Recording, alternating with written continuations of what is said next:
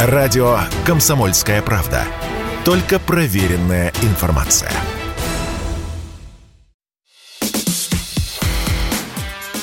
Диалоги на Радио КП. Беседуем с теми, кому есть что сказать.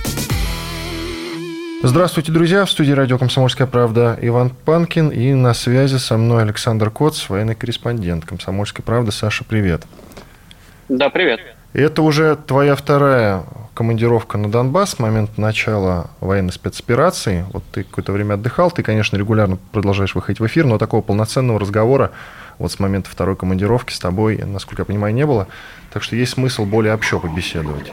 А, Саша, для начала, вот первый вопрос. А, ожидаете ли вы вот этого анонсированного Зеленским, в том числе Зеленским, контрнаступления украинской армии? Что вообще об этом слышно? Как вы а, к этим, к этим предупреждениям относитесь?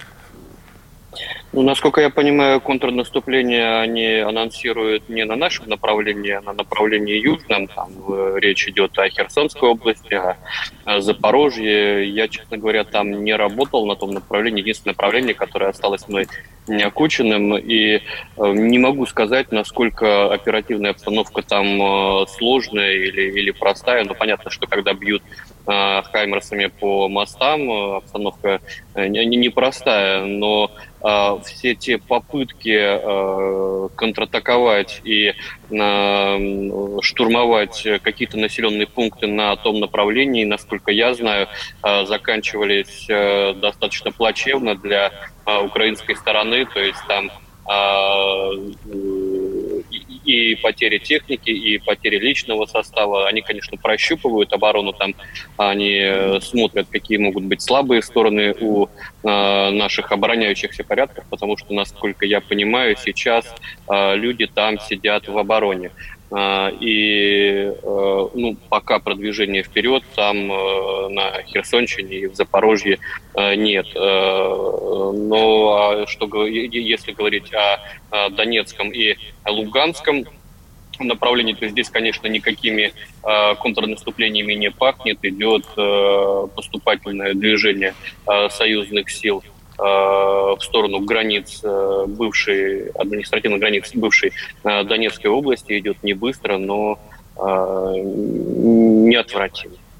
Но я почему тебя спросил? Еще и потому, что они могут анонсировать и говорить все, что угодно, но это же может быть блеф, да, и вот в, этом, в этой связи я тебя и спросил, уточнил, не может ли случиться такое, что, допустим, они пойдут там в другом направлении, хотя анонсируют какой-то Ну, какой ну запросто, маневр. конечно. Но я, я надеюсь, что все-таки средства разведки российской э, отслеживают, куда и что они пойдут. Здесь э, у них не, не приходится сильно выбирать-то, э, потому что сейчас, несмотря на заявленные цифры о численности людей, поставленных под ружье, э, реально готовых воевать и умеющих воевать на Украине не так много осталось. Да, это большая масса мобилизованных, там Минобороны порядка 700 700 тысяч человек. Ну, не все, конечно, они на передовой, э, но их расходуют как такой э, материал, который не жалко. То есть их бросают в самое пекло, где их перемалывают с землей и свинцом, и, собственно, никаких тактических успехов такая, такое применение мобилизационного ресурса не приносит. Будем смотреть, как будет развиваться события с новыми поставками эм, Э, вооружений из Запада, потому что, э, безусловно, Хаймерсы, М777, Цезарь – это те вооружения, которые влияют, э, действительно влияют на оперативную обстановку на территории Донбасса. Это не значит, что завтра украинцы перейдут в наступление, но это значит, что эти типы вооружений доставляют неприятности на нашей стороне. Это и точечные удары по складам, это и а, удары, попытки ударов по расположению штабов, это и а, удары по расположению войск. Ну, собственно, э, вот сегодня ночью 11 ракет «Хаймарса» было выпущено по территории по территории Луганской Народной Республики, только Луганской Народной Республики. Вот, там четыре, по-моему, было сбито на Долчевском, мы наблюдали это ночью, в Красный Луч прилетела в гостиницу, в Рубежный прилетела одна ракета, была убита четыре мирных жителя. То есть э, вот какие-то э, попытки информационных, информационных побед, они идут. И они, наверное, призваны убедить Запад в том, что эти поставки э, не безнадежны, да, что они каким-то образом влияют на положение на фронте, хотя кардинальным образом, конечно, нет. В конечном итоге все решает пехота, а с нашей стороны она а, так скажем, более мотивированно, что ли, потому что я вот разговаривал а, с ребятами из 7-й бригады а, Луганской Народной Республики, которые уже воюют на Донеччине. Я говорю, ну вы же вот свою республику освободили, у вас нет какого-то диссонанса, мол, зачем нам воевать в Донецке, если мы свое уже освободили. И ребята говорят, нет, мы родились все в одной большой стране под названием СССР, и для нас это уже, ну, взрослые, естественно, ребята, я их так ребятами называю.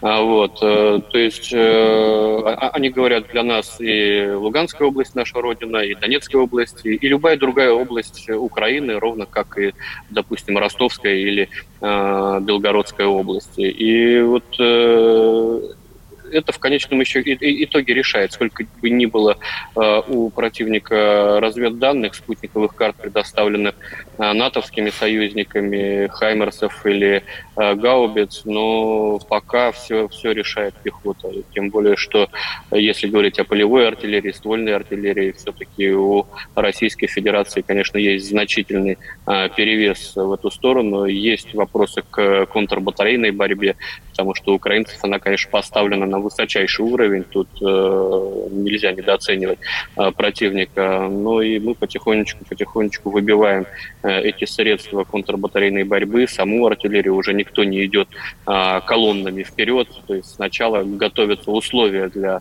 э, наступления на тот или иной населенный пункт, вот сейчас, допустим, там по линии Север-Солидар, да, и только после этого уже идет пехота. Скажи, пожалуйста, надо было, наверное, сразу у тебя уточнить, где конкретно ты находишься географически? Географически я нахожусь в Луганской Народной Республике, в данный момент в населенном пункте э, Первомайск, просто отсюда э, ну, так разветвляется дорога. По одной дороге можно поехать на Солидарское направление, по другой дороге можно поехать в Лисичанск на э, Северское направление. Вот, собственно, э, по, по этой вилке я туда-сюда и катаюсь, наблюдаю, как э, идет продвижение наших войск. А, ну вот, поэтому я немножко не доследил, да, что ты так быстро перемещаешься. С, смотри, вот какой вопрос у меня есть к тебе. А, я помню, когда только начиналась военная спецоперация, там, может, плюс-минус дней 10 она шла, я с тобой беседовал в эфире, и ты сказал, что не стоит недооценивать соперника, никаких шапкозакидательских настроений и отношений быть не может. Противник очень силен. Что-то изменилось спустя это время? Как изменились вообще боевые действия? Ну, как я уже сказал, мы перестали э, гнать колонны вперед, э, заводить колонны в города, где их сжигали на, начальном этапе военной спецоперации. Противник э, все так же силен, то есть несмотря на то, что э, на передовой сейчас соотношение мобилизованных к профессиональным военным в некоторых местах достигает 90 к 10, Э, все равно противник очень серьезно сопротивляется. Он очень хорошо умеет обороняться. То есть пока идет артиллерийская обработка, э, противник сидит в подвалах, э, в убежищах, в укрытиях, и только начинает идти пехота, они тут же вылезают из своих укрытий и пытаются отстреливаться. Собственно, сейчас изменилось, изменилось только ситуация с применением западных средств вооружения, как я сказал, точечные, э, точечные удары по болезненным местам, э, поэтому уже и, и склады э, в одном месте не формируют да, с боеприпасами, их дробят, э, развозят, делают кочующие склады и так далее, и так далее. Э, штабы, естественно, сейчас располагаются исключительно э, в подвальных помещениях.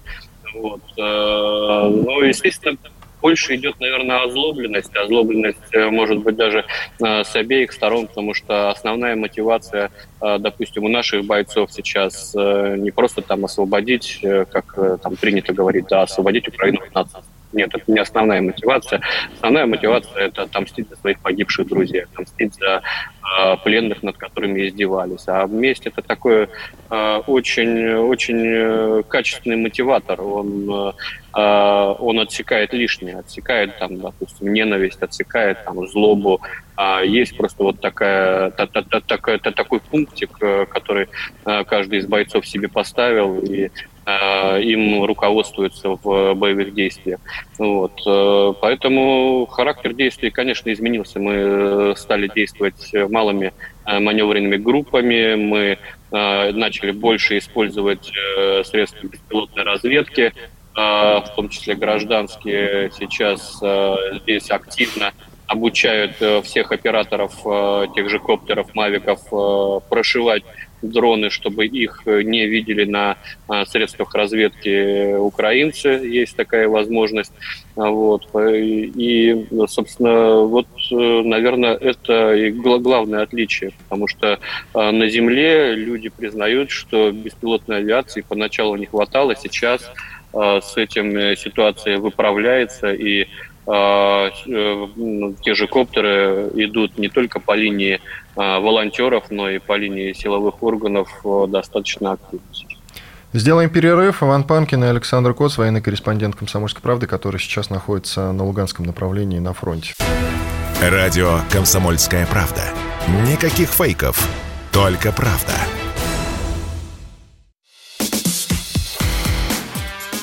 Диалоги на Радио КП. Беседуем с теми, кому есть что сказать.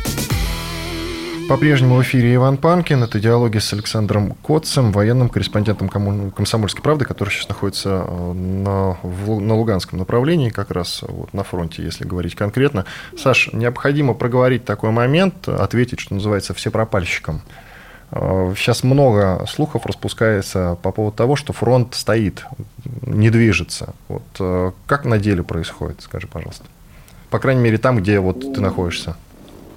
Ну, я бы не сказал, что он стоит, он просто движется, но очень медленно. То есть иногда, когда в день есть продвижение на 40 метров э, вперед, это уже успех. Э, надо понимать, что вот нынешний рубеж обороны с моей стороны, да, с востока мы наступаем, рубеж обороны от Северска наверху до Артемовска на юге готовился очень тщательно и долго. Вот эти а, люди, которые оборонялись в Северодонецке и Лисичанске, их, собственно, задача была сковывать наше движение, чтобы эту линию обороны успели а, подготовить. Э, там гибнет очень много людей, я имею в виду сторону противника. Там сейчас по высотам и в лесных массивах уничтожаются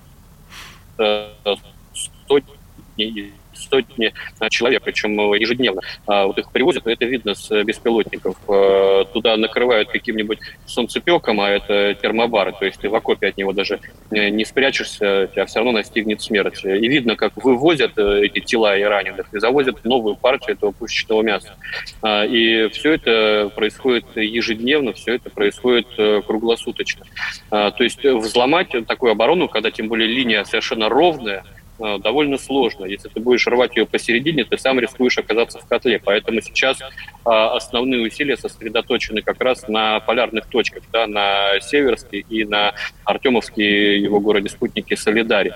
А, очень серьезно заминировано все на подходах, и минируется все дистанционно. То есть это реактивные а, снаряды, которые разбрасывают э, по полям и дорогам э, мины-лепестки. Это э, мины ТМ, это мины западного производства. Меня поразили там два образца мин из Германии. Один одна мина с э, датчиком на металл, то есть ты проезжаешь над ней, даже не задевая ее, э, срабатывает магнитный датчик, отлетает крышка, но прожигает э, кумулятивный э, заряд, убивая весь экипаж внутри. Есть э, мины, похожие на на такой маленький гранатомет на два датчика. Один сейсмический, другой э, инфракрасный, то есть либо на дрожание земли, а, либо на прерывание вот этого инфракрасного луча тоже бьет кумулятивным зарядом. Я вот такого раньше нигде не видел.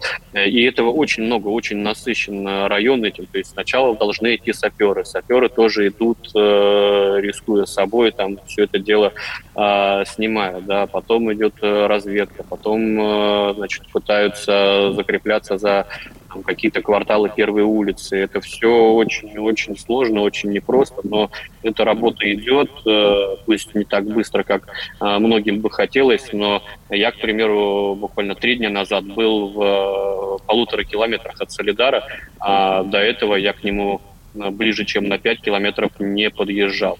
А, позавчера я был в 10 километрах от Северска.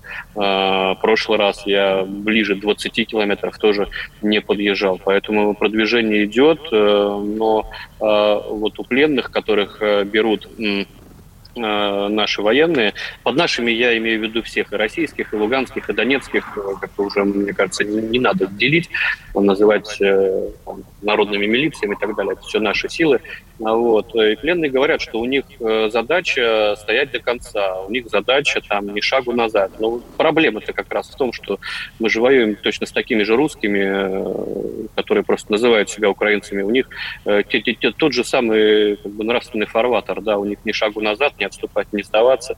Понятно, что в плену они уже ведут себя совершенно по-другому, но э, в плену человек э, психологически зависим, он, э, понятно, что будет вести себя по-другому.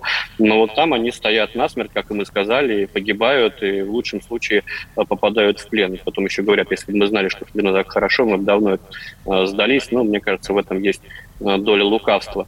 Вот. И, и, и, и мобилизационный ресурс у них не исчерпаем. Поэтому, конечно, тяжело прорываться через э, э, вот эти рубежи обороны, учитывая, что задача сдерживать наступление, пока готовится следующий эшелон обороны, а следующий эшелон обороны это уже линия от э, Славянска до Авдеевки, ну, фактически до э, Донецка. Э, то есть там сейчас, насколько я знаю, идут э, мощнейшие фортификационные работы, там возводятся укрепления, там роются траншеи, окопы, рвы противотанковые и так далее, и так далее, и так далее. То есть сейчас вот то, что идет медленное да, движение, это Э, подготовка к генеральному сражению за Донбасс, которое э, начнется после падения вот этой линии обороны от Северска до Артемовска. Понятно, что хотелось бы, конечно, быстрее, но э, у нас нет превосходства в живой силе, а у наступающих по военной науке оно должно быть троекратным.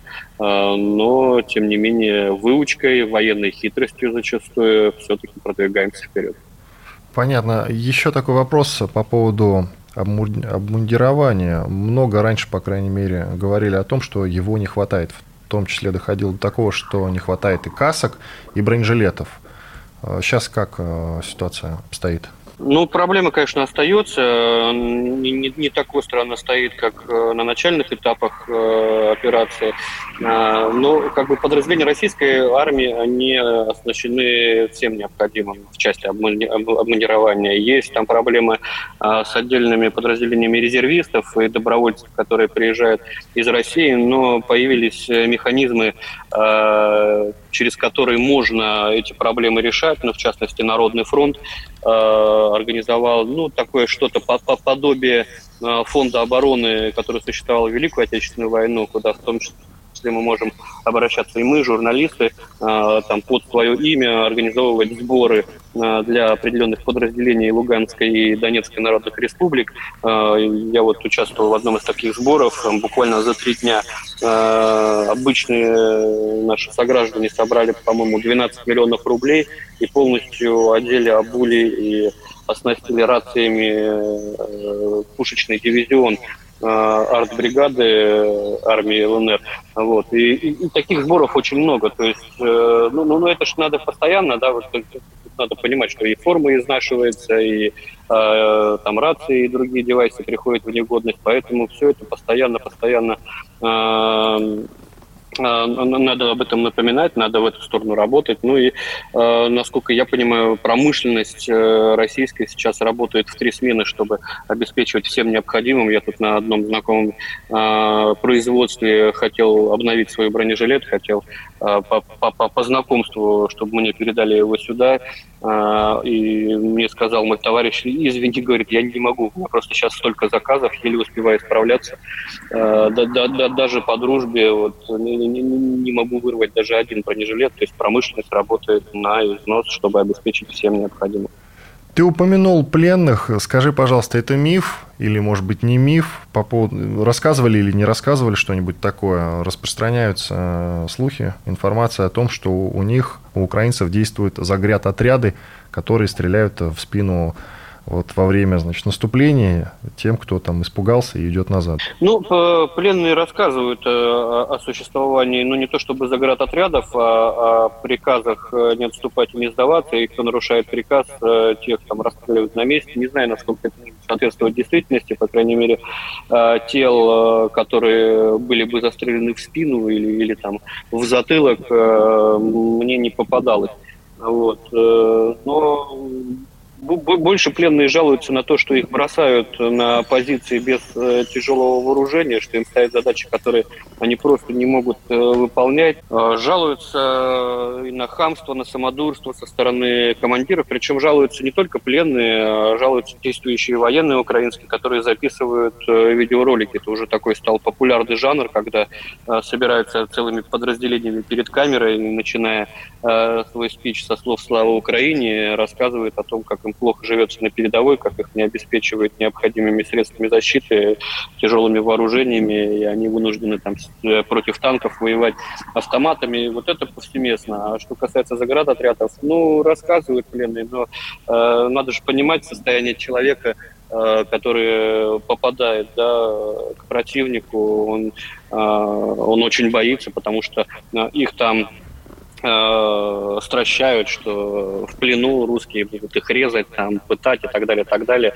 Поэтому они, конечно, прежде всего хотят сказать то, что от них хотели бы, наверное, услышать, как им кажется. Вот. Потом, конечно, они понимают, что все эти страшилки, это все э, выдумки украинских политруков и цыпсошников, э, и уже так расслабляются и разговаривают более свободно. Вот. Поэтому существуют эти заградотряды или нет, э, вопрос э, дискуссионный, но э, то, что отношение к э, мобилизованным, которых бросают на передовую со стороны э, командиров, как к расходному материалу, который можно там, расстрелять при попытке к бегству, это, это очевидно. Спасибо большое. Александр Коц, военный корреспондент «Комсомольской правды», был с нами на связи. Он сейчас находится на Луганском направлении на фронте. Спасибо, Саша, большое, что принял участие в эфире. Я Иван Панкин. До свидания. Диалоги на Радио КП. Беседуем с теми, кому есть что сказать.